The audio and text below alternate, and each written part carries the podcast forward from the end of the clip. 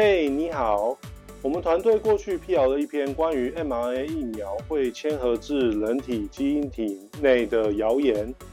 那这个谣言的争议点呢，主要是来自于有一篇研究文献指出，BNT 疫苗添加到细胞培养里面之后，细胞培细胞里面它本身含有的内源性反转录酶赖万会将这一些 mRNA 转录成 DNA。那这一篇研究文献里面呢，因为它刚好有很多呃研究文献常见的问题，所以我们就用呃这一篇研究文献作为范例，来教大家怎么用批判性思考去看研究文献。那我们今天就一起来看这一篇研究文献吧。Imparfait 是期刊的参考数据之一，主要就是在说这个期刊里面的文章被引用的次数多或是少。一般来说，Imparfait 较高会被认为比较可信，主要就是因为它被引用的次数比较多，那重复验证的次数也相对来说就会比较多，因此会觉得比较可信。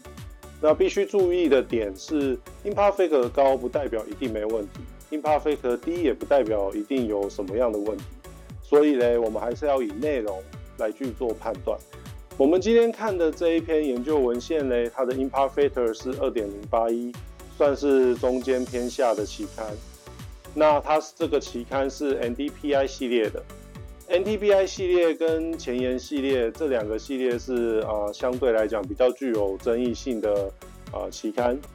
那我们刚才前面有讲了嘛。期刊不代表研究文献本身，所以我们还是要进到研究文献本身去看它的内容，才知道这篇研究文献它有哪边有问题，哪边没问题。那首先我们就来讲一下这篇细胞实验它所使用的细胞株是什么样的细胞株。在材料方法里面，它写到了他们是使用 Q7 这一个细胞株。那其实你把 Q7 拿去呃搜寻引擎，你就可以很容易的找到。Q7 这个细胞株是癌细胞株，那它的来源是一九八二年日本的一位男性呃病患体内的肿瘤分离出来的癌细胞株。不过呢，你可以看到这篇研究文献它的标题啊，或者是它的内文，大部分写的都是人类肝细胞株，而不是人类肝癌细胞株。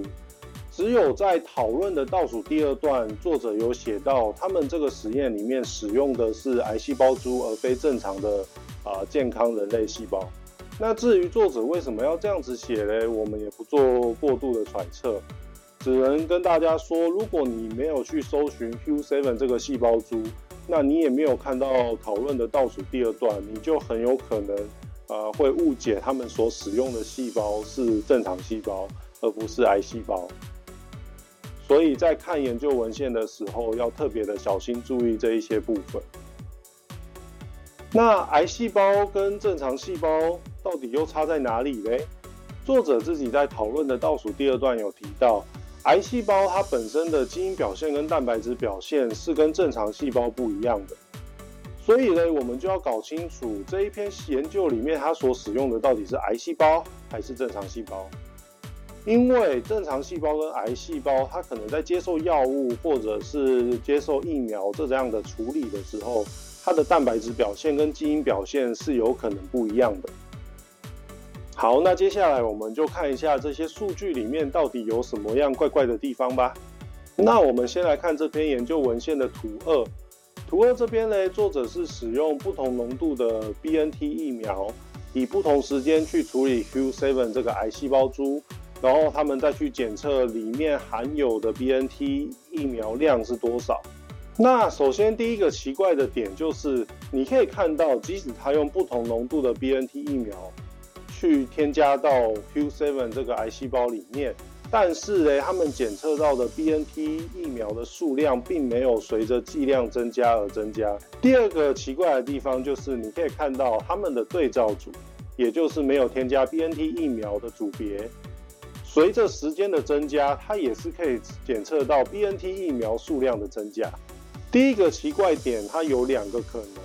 第一个可能的原因就是他们的引子设计不良，所以他们没办法很准确的只检测 BNT mRNA 的序列。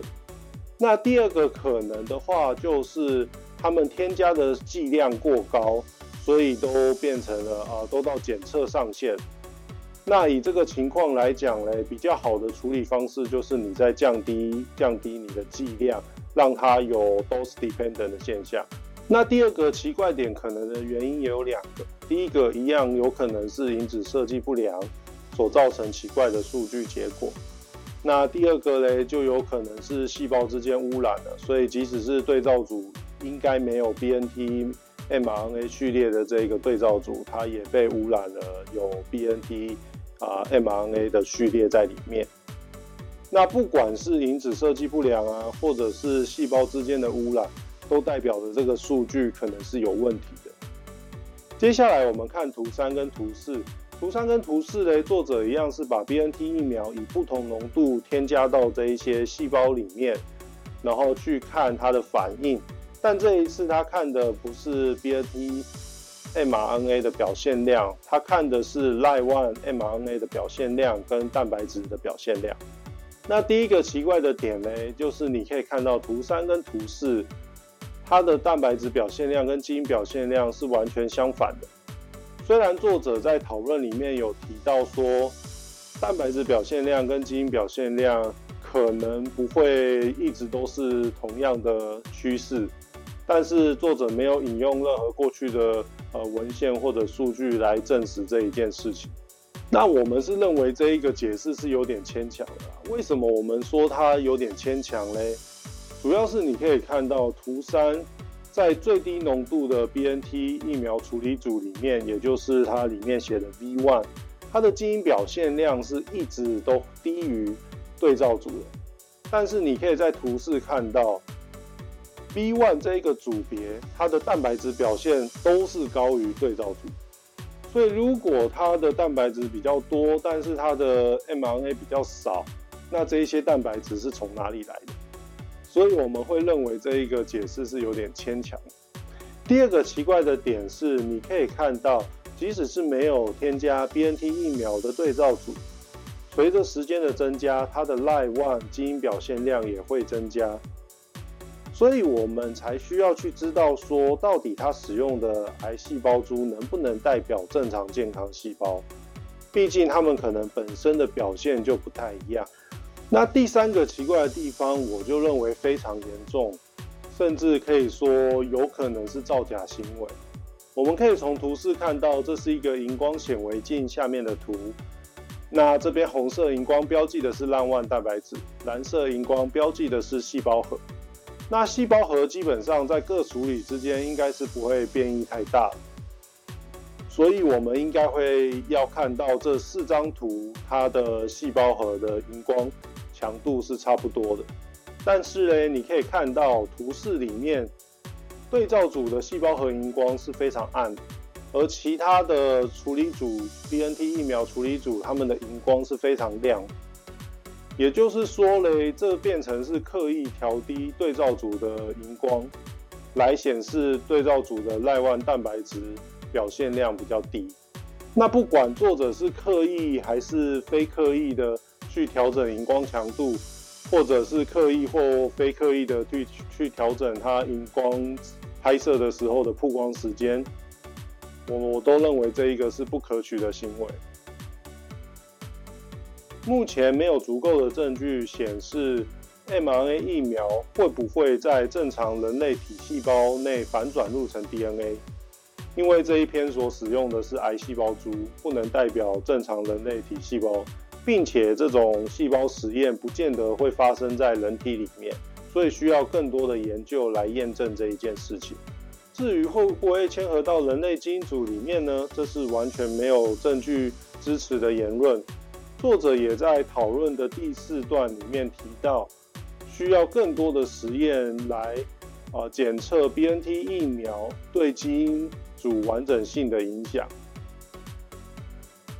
那疫苗会不会改变我们的正常细胞呢？这一点我是觉得不需要太担心啊，因为这种含有外来遗传物质的细胞，很容易被免疫细胞标示为被感染的细胞。那被感染的细胞，即使它不能清除自身的感染，也有可能进行细胞凋亡后被其他的免疫细胞清除，像是巨噬细胞。而且目前没有任何证据显示，在正常的人类体细胞内，真的会有这样的赖万活性去把 mRNA 疫苗反转入成 DNA，更不用说没有任何证据显示会嵌合到人类基因体里面。即使我们假设人类体细胞真的会有这种赖万的活性来反转入 mRNA 疫苗，那它当然也会反转入新冠病毒的序列。也就是说，除非你百分之百有把握都不会被新冠病毒感染，不然你去探讨到底会不会啊被反转入成 DNA，这是没有太大意义的。今天的讲解就到这边啦。那今天呢，主要是带大家用批判性思考的方式去看研究文献，去发现研究文献里面可能有的问题，而不是研究文献写什么你就信什么。